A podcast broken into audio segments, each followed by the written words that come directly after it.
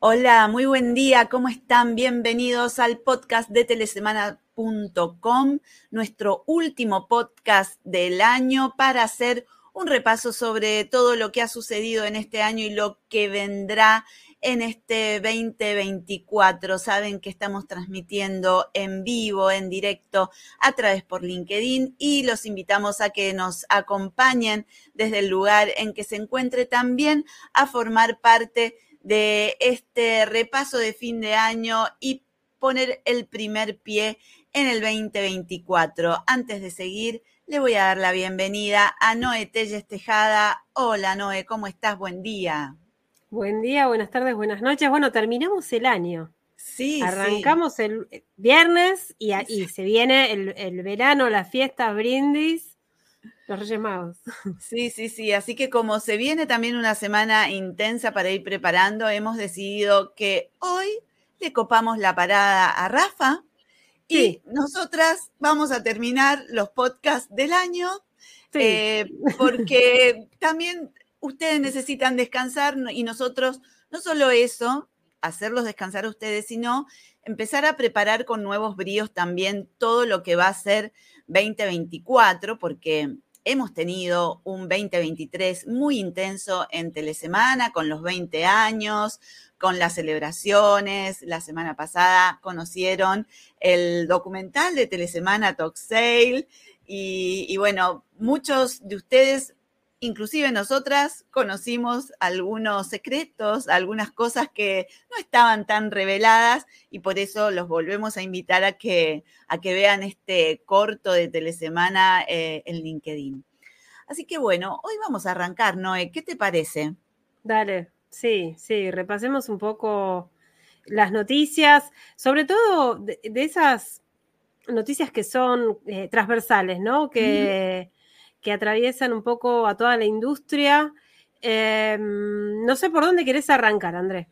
La verdad es que eh, viendo los, lo que estuvimos publicando en el último tiempo, realmente el año 2023 ha sido el del inicio ya de un despegue más masivo de 5G en la región. Lógicamente, todo este proceso está siendo liderado por Brasil. Brasil está dando cátedra en todo sentido, en la definición de políticas, en las discusiones, en eh, inclusive cómo quiere establecer posiciones eh, a nivel internacional con lo que está pasando en la UIT, que después de haber decidido otorgar el 100% del espectro de 6 GHz al uso no licenciado, ahora quiere dar marcha atrás y otorgar la mitad a, 5G, a las bandas IMT.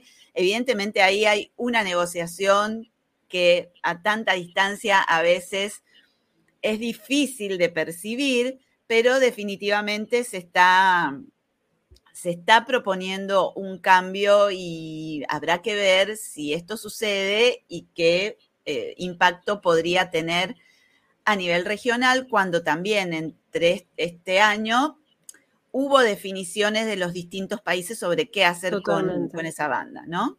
Totalmente. Bueno, en el caso, tenemos el caso más claro de Chile, que se volvió atrás en su decisión. México tomó esa medida también de ir por una banda compartida. El resto de los países en buena medida otorgaron eh, todo el espectro a, 6 GHz y está esa discusión de qué pasa con interiores y exteriores.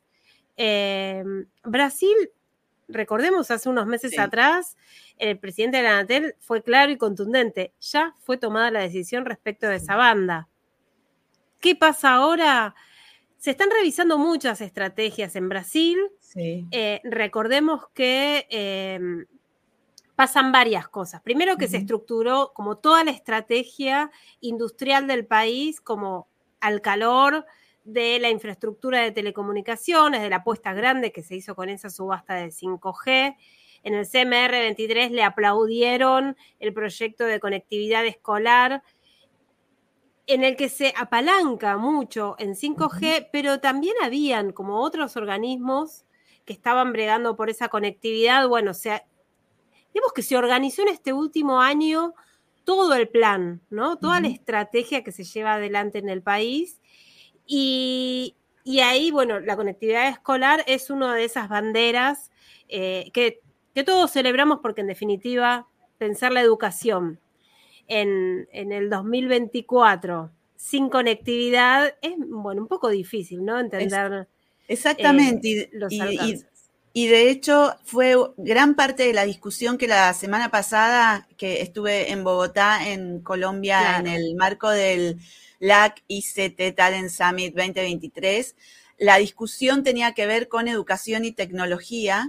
Y ahí se planteó desde la UNESCO, desde distintos organismos de los gobiernos de los países, que es necesaria la, eh, un mayor despliegue de infraestructura, no solamente para llegar a los no conectados, sino que las mismas escuelas empiecen a incorporar la tecnología como parte estratégica de la, de la pedagogía y de las nuevas currículas que tienen que, que, desplegarse en función de que hay un dato que, que, maneja Huawei que es muy fuerte, que dice que en 2026 más de dos millones y medio de personas de la región no van a tener las capacidades digitales que se requieran para insertarse en el mercado laboral y demás. Y bueno, estamos en, un proceso de, de transformación digital que cruza a todas las actividades y donde la educación tiene que ser un actor preponderante en este proceso de, transformación.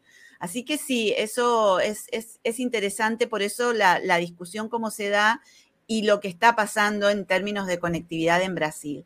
Pero bueno, decíamos que 5G eh, ha sido realmente un tema mm, eh, dominante en, en, la agenda. ¿Por qué? Porque Uruguay llamó a licitación de sus bandas, la Argentina también concretó su licitación, Colombia está en pleno proceso, el miércoles que viene vamos a saber cómo termina esta historia en Colombia, donde tiene incómodos a algunos operadores, esta cuestión donde aparece un jugador brasilero, brasileño Telecol, eh, queriendo también participar de la, de la compulsa.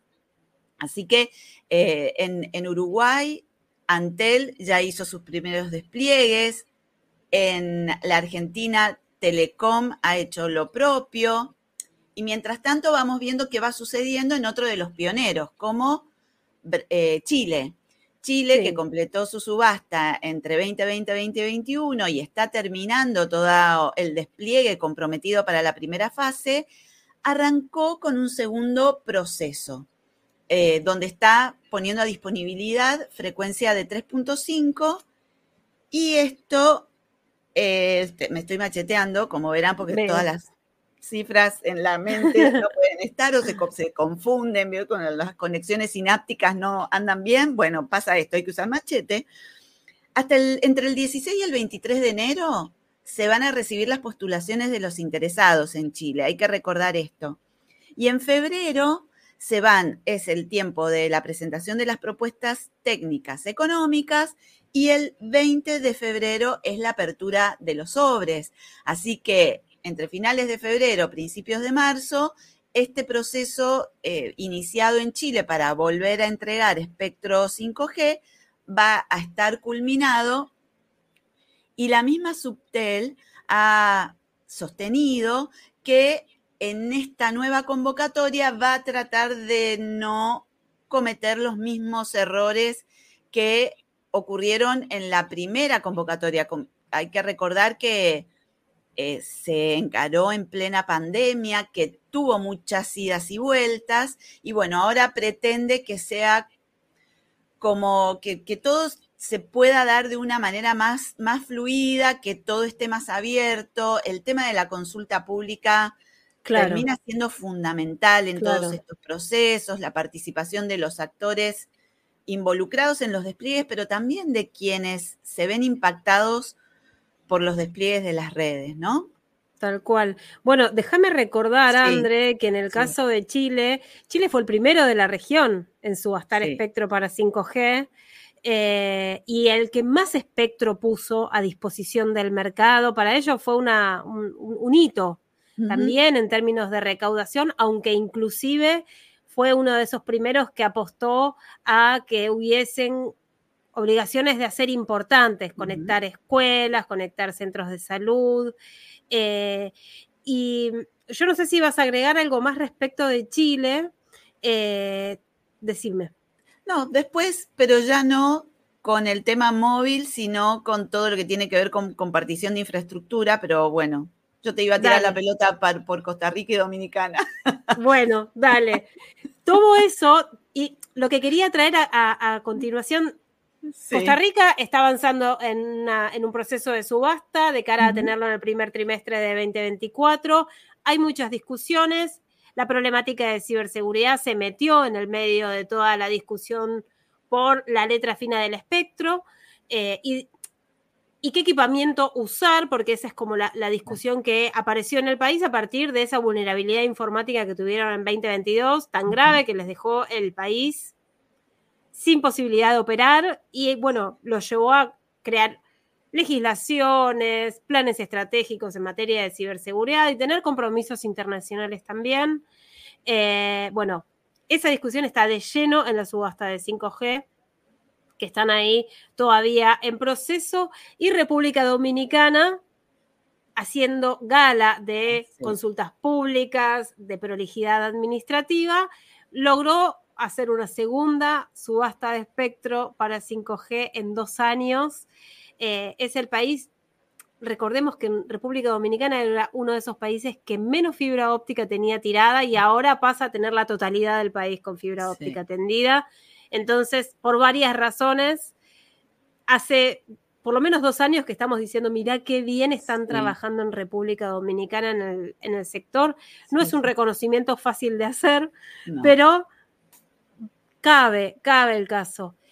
Me parece un poco que en términos de, de, 5G, uno de los desafíos que se plantea, que es muy claro en Brasil también, y que la UIT en su mapeo global lo marca, es que por ahora las adopciones en términos poblacionales se dan en las zonas con mejores poderes adquisitivos, porque hay un tema de asequibilidad a los dispositivos, a los servicios, que hace que no sea accesible a las mayorías. Y entonces eh, en una entrevista que Andrea hizo esta semana y que publicamos eh, eh, a un ejecutivo de Huawei se plantea esto de que, bueno, van a coexistir, va a estar 4G y va a estar 5G también por esos temas de asequibilidad a dispositivos, a, los productos, a los servicios. Em, pasa en Brasil y pasa en el mundo. Las regiones con mejor poder adquisitivo son las que primero tienen sus redes, son las que primero tienen usuarios. Y el tema de la brecha digital está ahí siempre presente.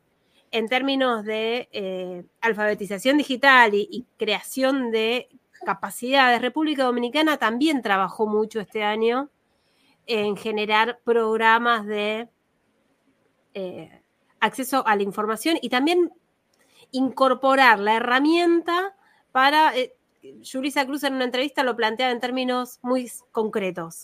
Ayudar a la persona que hace mermeladas a que tenga, por ejemplo, su ventanilla virtual y tenga también ese canal comercial.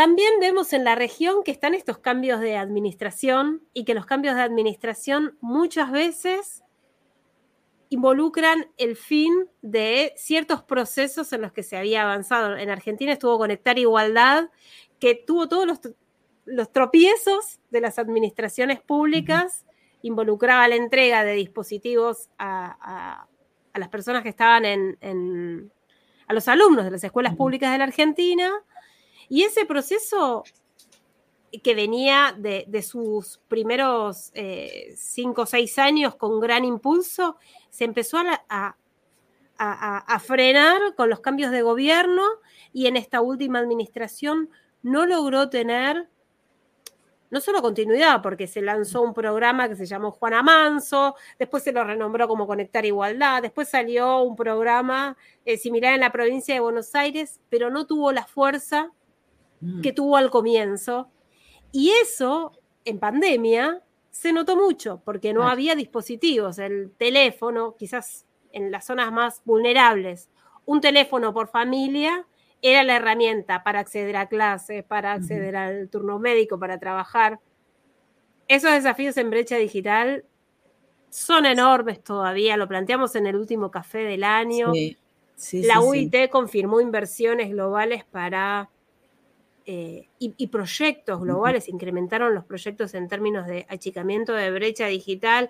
Digamos, cuando hablamos de, los desafíos del sector, ese sigue siendo uno de los grandes desafíos. Se, consigue avanzar y, achicar esa brecha en términos de, eh, de eh, cuestión de género, la cuestión etaria, pero siempre está la asequibilidad sí atravesándolo todo. Sí, y en un contexto macroeconómico que está desafiando a los distintos países de la región, porque mm, también es cierto que eh, en la medida en que no mejoran los, poderes adquisitivos de las poblaciones y estamos inmersos en sucesivas crisis, cada país con la suya en particular, resulta difícil poder plantear eh, una asequibilidad cuando no se trabaja sobre el grueso de la población que necesita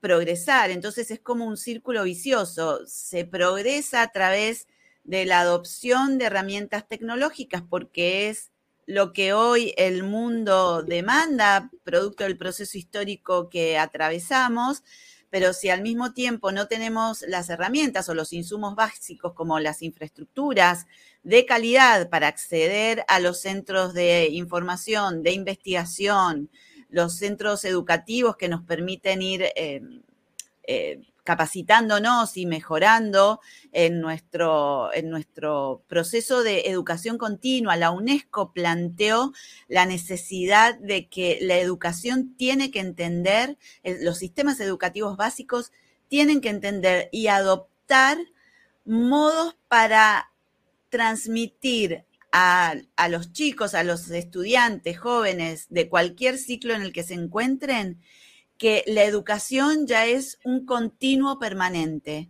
y que la educación no se puede ya desligar de esa situación. Bueno, para que esto sea un continuo es necesario el insumo tecnológico de espectro, de fibra óptica, de asequibilidad, de dispositivos, de lo que sea, para poder eh, justamente subir a los desconectados o a quienes están mal conectados a, a la posibilidad de incorporarse al, sistema que hoy es digital. Claro. es así. Claro, y en ese, en ese sentido también la discusión por la banda de 6 GHz hace lugar. Sí, eh, Porque en Argentina las redes comunitarias son un ejemplo claro de achicamiento de brecha digital. Colombia lo está desarrollando ahora, está desarrollando programas, impulso de gobierno para hacer redes comunitarias, que involucra un rol importante del Estado en términos de eh, acercar eh, conocimiento a esas comunidades para que esas redes sean autosuficientes. Exacto. Pero, pero bueno, para eso también se necesita espectro. Por eso todas las discusiones terminan eh, este, estando muy cercanas unas de otras. Sí.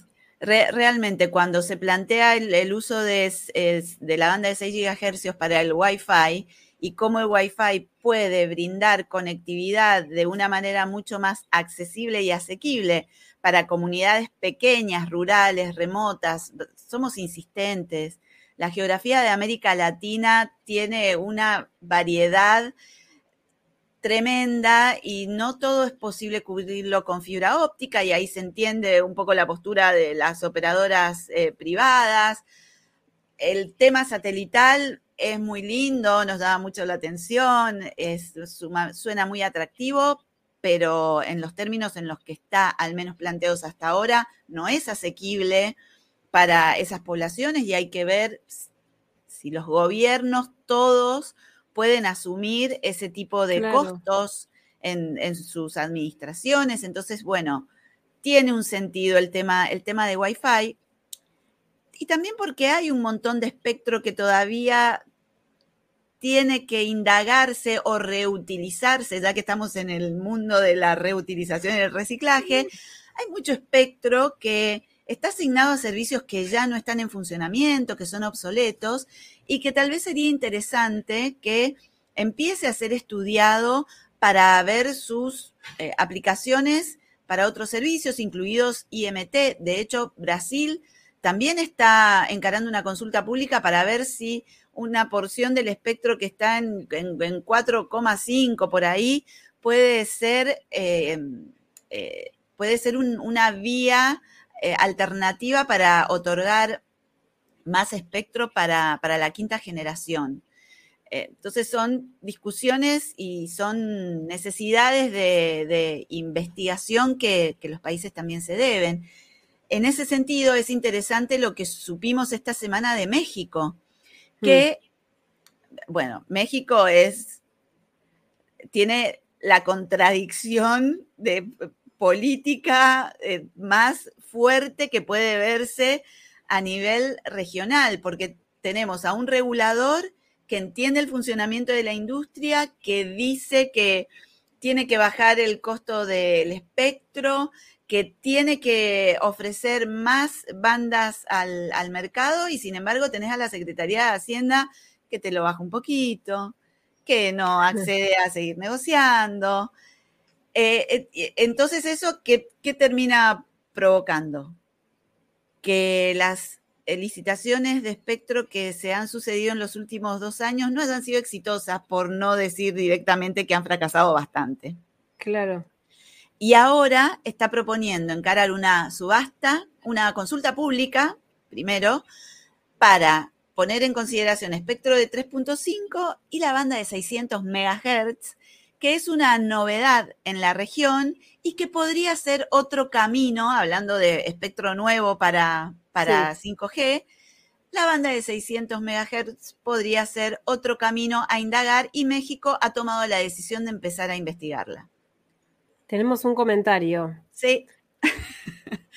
Tenemos a José Otero, a nuestro querido José Otero, diciéndonos, eventualmente la incorporación de las flotas satelitales al mundo 5G, 6G, en parte de acceso, finalmente abaratará estos servicios.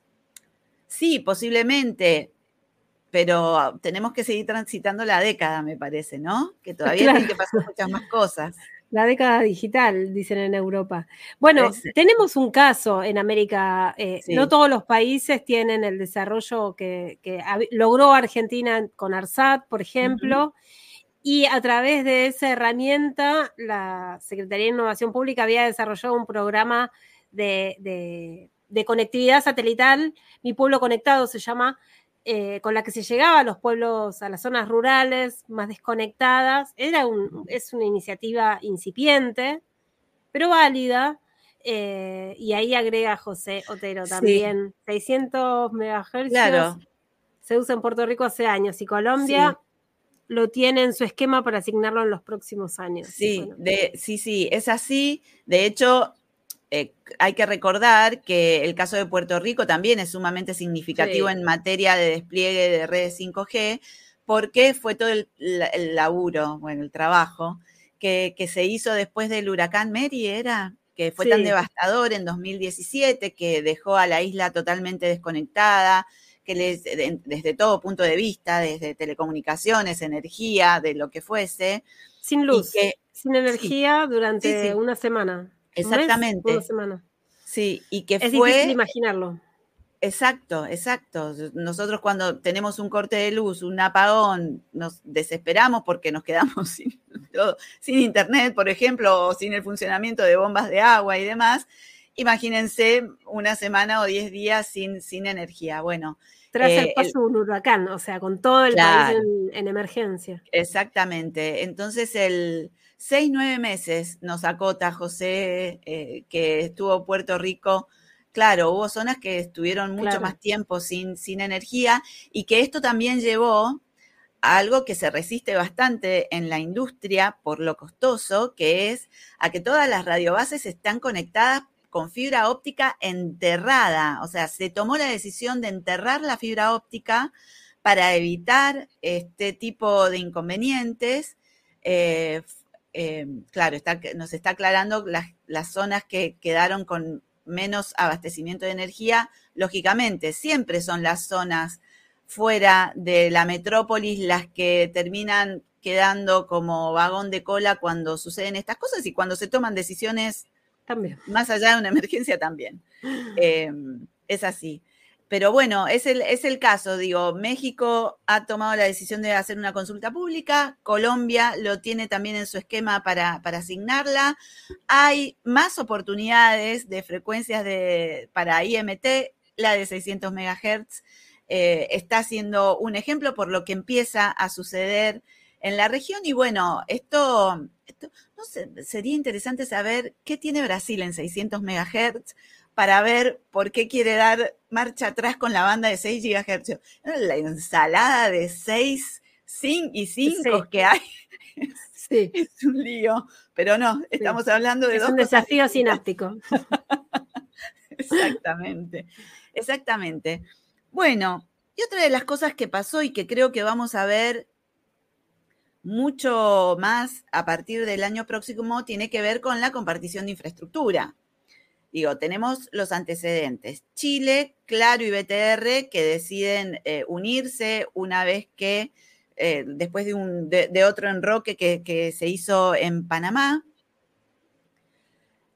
Eh, no parece que fuese tan fácil para esta nueva empresa encarar el negocio sumando a dos empresas diferentes, pero esto ha sido natural, es algo que suele suceder, no natural, pero sí es algo que suele suceder cada vez que se da un proceso de fusión, integrar distintos sistemas, distintas culturas de trabajo, hasta que todo eso logra amalgamarse, la empresa tiene como una cierta pérdida y esto pareciera ser lo que ha pasado con Claro BTR en este tiempo. Hay que ver cómo a partir de la licitación 5G que se encara en Chile, la compañía, donde todos damos por descontado que va a acceder a ese espectro de 3.5, se para en un nuevo esquema donde se va a fortalecer desde el punto de vista de ciertos recursos.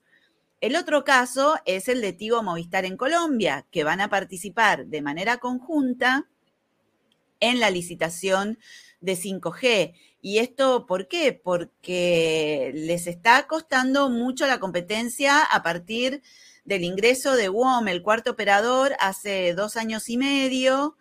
De un montón de cosas que fueron sucediendo en el mercado colombiano, eh, de, idas y vueltas, discusiones, acusaciones, guerra de precios y demás. Bueno, la guerra de precios está, es muy buena de cara a los usuarios, porque los usuarios somos los que nos vemos beneficiados cuando esto sucede. El tema es cuando esto comienza a impactar en las ecuaciones de las empresas. Ahí la cosa se empieza a tornar diferente y más difícil de, gestionar y sobre eso es sobre lo que van teniendo puestos los ojos los reguladores. Bueno, Tigo Movistar van a participar de manera conjunta en, la licitación 5G de Colombia. Y la semana pasada también Saúl Catán, que es el consejero presidencial de Transformación Digital de Colombia, me dijo en un intercambio de minutos que tuvimos eh, que, que Colombia necesita más inversiones y que para tener más inversiones se necesitan jugadores fuertes, más poderosos. Y dijo que para él este acuerdo temporal con el que Tigo y Movistar van a acceder a la licitación 5G va a terminar convirtiéndose en una fusión. Bueno, veremos cómo se desarrolla toda, toda este, todo este tema vinculado, eh, por un lado, con la licitación y después con los acuerdos entre las empresas, recordando que Milicom ya tuvo también una serie de idas y vueltas este año con un EPM muy de culebrón, pero donde hubo que reacomodar ciertas cuestiones en el funcionamiento de esa empresa pública que tiene alcance nacional, pero que se gesta, sus estrategias se gestan desde Medellín. Definitivamente el, el tema de la compartición de infraestructura, de la posibilidad de desplegar redes de fibra óptica apoyándose en operadores neutrales va a seguir estando cada vez más fuerte, porque América Latina está en un momento de, crisis, eh, hace unos días se volvieron a publicar los las perspectivas de crecimiento de cara a 2024 para la región y lamentablemente la mayoría ajustó para abajo, más allá de que el mundo también va a ajustar para abajo en 2024, pero bueno, eh, digamos que América Latina fue el continente más golpeado en, el marco de la pandemia y que no se pueda lograr una senda de crecimiento eh, constante es un problema para nuestras poblaciones, en, en, primer lugar, y también para quienes realizan inversiones, porque saben que no van a poder ofrecer mucho más o subir sus precios en función de la situación que ocurre con, con, sus públicos, en definitiva, con la ciudadanía en general. Así que, eh, bueno, esto. Y nos estábamos olvidando de Perú, ¿no es? Nos estamos olvidando de Perú, sí, en Perú también pasaron muchas cosas. Eh, quizás lo más destacado es que eh, aquella red que, em, que atraviesa el país, que era una iniciativa que estuvo tironeándose entre públicos y privados, había pasado al orden público, pero el operador público no podía comercializar por la propia legislación que tenía el país. Bueno, ahora vuelve a manos privadas. Eh, Perú también achicó brecha digital, venimos eh, siguiéndolo desde hace varios años porque era un país que estaba muy postergado en esos términos y logró reducir esa brecha eh, de acceso a Internet en las poblaciones masivas. Entonces, hay, pasan varias cosas en Perú porque también Perú viene atravesando un proceso político complejo complejo. Eh, es difícil dar cuenta de, de, las cuestiones políticas, cómo impactan en el sector de las telecomunicaciones, en los negocios de los operadores, eh, pero mm. en definitiva, todo es parte de lo mismo. Si no hay política de Estado que fomente el desarrollo, es difícil que el desarrollo surja solamente por el sector privado. Bueno, en Perú lo fuimos siguiendo en poco menos de un año y medio, dos años. Siete funcionarios al frente de la cartera de comunicaciones dan cuenta de la inestabilidad eh, de la gestión. Así es, y recordar que... No, sí, sí, y que, y que, y que mm, este año ellos también lograron, después de tantas postergaciones, licitar espectro para 4G. También. Donde el gran ganador fue Vitel. También, claro. Donde vamos a ver, bueno, cómo se reconfigura esto hacia adelante, porque acá en esta licitación habían obligaciones de hacer para alcanzar con 4G a las localidades alejadas alojadas en la montaña. para ponerle un poco de humor al podcast de fin de año. y, y, bueno, hay que ver cómo también eso se reconfigura, porque todo esto que sucedió en este año que se nos va, lo vamos a empezar, vamos a empezar a ver sus primeros frutos a partir del año próximo y por eso en, en la presentación de nuestro podcast de hoy señalábamos lo que pasó, habrá luz, lo que vendrá. Bueno, sí, tenemos cierta expectativa porque aún en el medio de las dificultades, los países, mal que mal, pudieron ir acomodando algunas cuestiones vinculadas con telecomunicaciones. Todavía falta que el sector tenga una prioridad un poco más fuerte y potente en las agendas en parte por responsabilidad del mismo sector privado, de tal vez no explicar o no llegar a las esferas políticas de una manera más contundente para ver que se necesita infraestructura, se necesita infraestructura de telecomunicaciones porque es absolutamente transversal a nuestra vida cotidiana, no solamente porque estamos mensajeándonos sino porque las finanzas necesitan redes robustas, la energía necesita redes robustas, la producción de cualquier producto y de cualquier servicio necesita de tecnología y de buenas redes de telecomunicaciones para funcionar y para ser competitivos. Iba a decir algo más, pero me olvidé. Así que dale, Noé. Mirándolo a, José Otero, que nos acompaña ahí del otro lado, entre la audiencia. A mí me gusta la definición que da él, por ejemplo, de 5G, cuando dice que 5G es un catalizador de la transformación digital. Esa definición es clarísima, pero también eh, es importante que, y él lo plantea muchas veces, que las administraciones se pongan a trabajar, agarren un lápiz, un papel y digan, ¿para qué? ¿Dónde? ¿Cómo?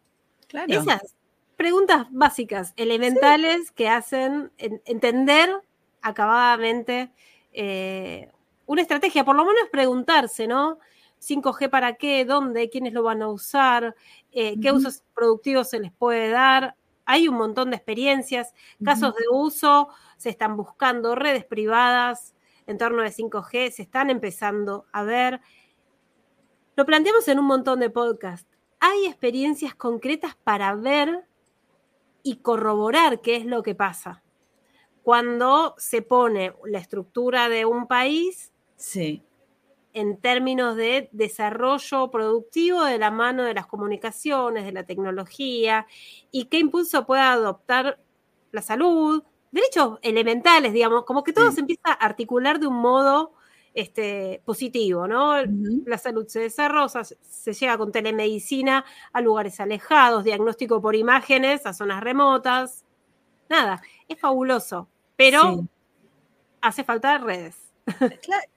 ¿Qué pasa? Eh, sentarse, pensar, planificar, esto que trajo México estos días también, el IFT me parece interesante, es decir, mira, ya no quiero poner un montón de espectro para que se lo lleven los más grandes y vean ellos qué hacen, porque con eso se recauda más y demás. A ver, a lo mejor hay que pensar en segmentar el espectro en porciones más pequeñas para dársela a proveedores más pequeños que tal vez puedan hacer cosas diferentes en sus zonas de influencia.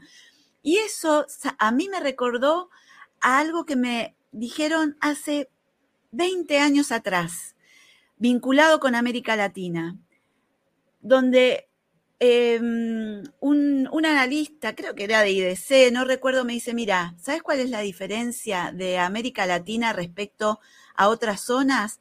Que cuando le das la disponibilidad de tecnología, saben hacer un aprovechamiento muy alto porque ya previamente han tenido que aprender a desarrollar cosas con muy pocos recursos.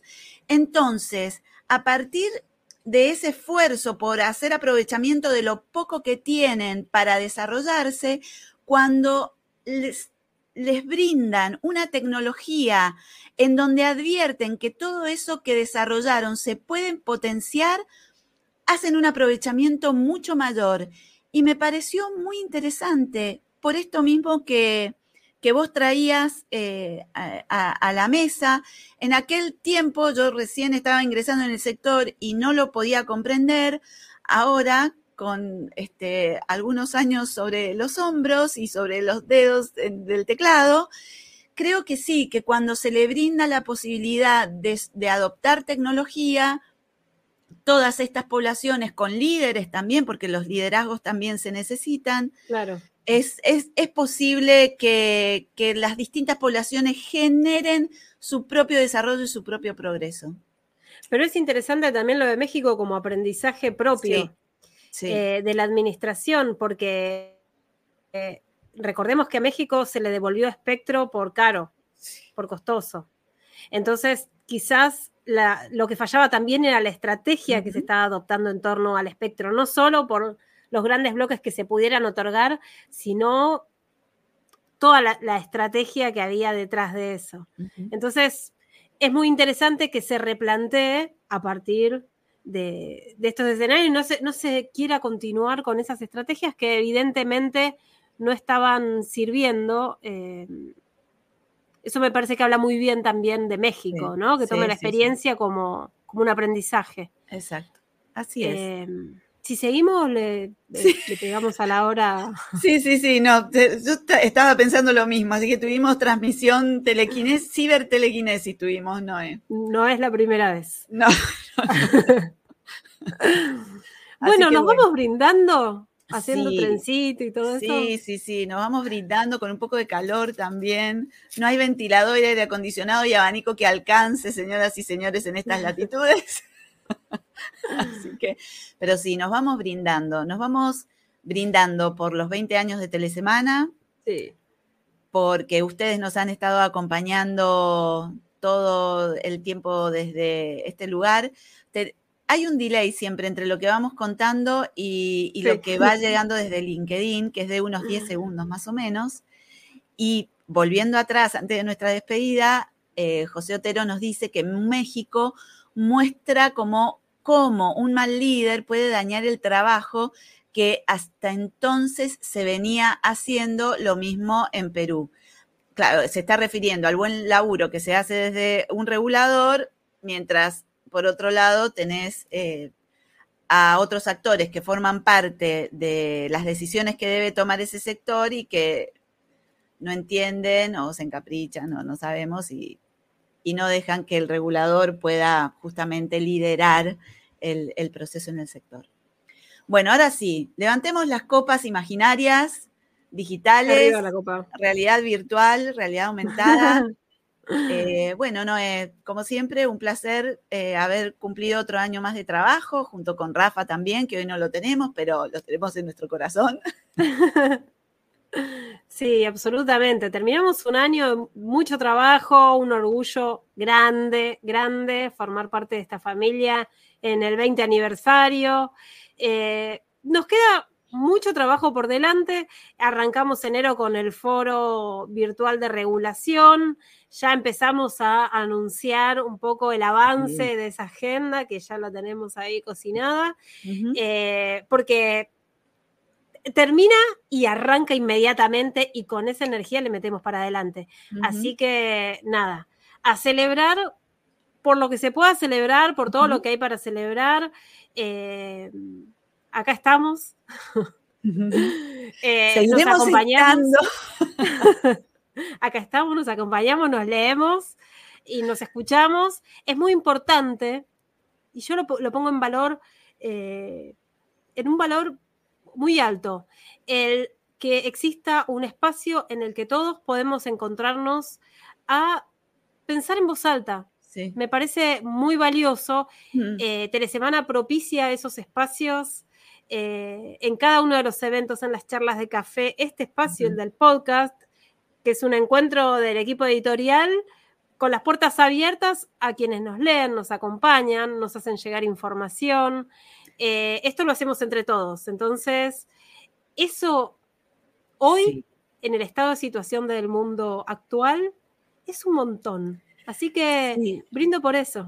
Sí, y es bueno esto porque en un mundo eh, atravesado también por redes sociales donde todos son gritos airados, que hayan espacios donde se fomenta el diálogo, donde se puede no estar de acuerdo, que se dé lugar a la conversación, a la posibilidad de escuchar al otro con respeto, em, donde hay un intercambio de opinión y eso enriquece a todas las partes involucradas.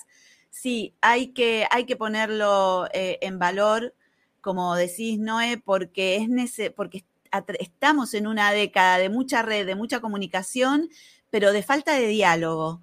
Y creo que es lo que se necesita en todos los niveles, dialogar, dialogar, dialogar, porque en el diálogo siempre aparece el punto en común que une inclusive los intereses eh, divergentes.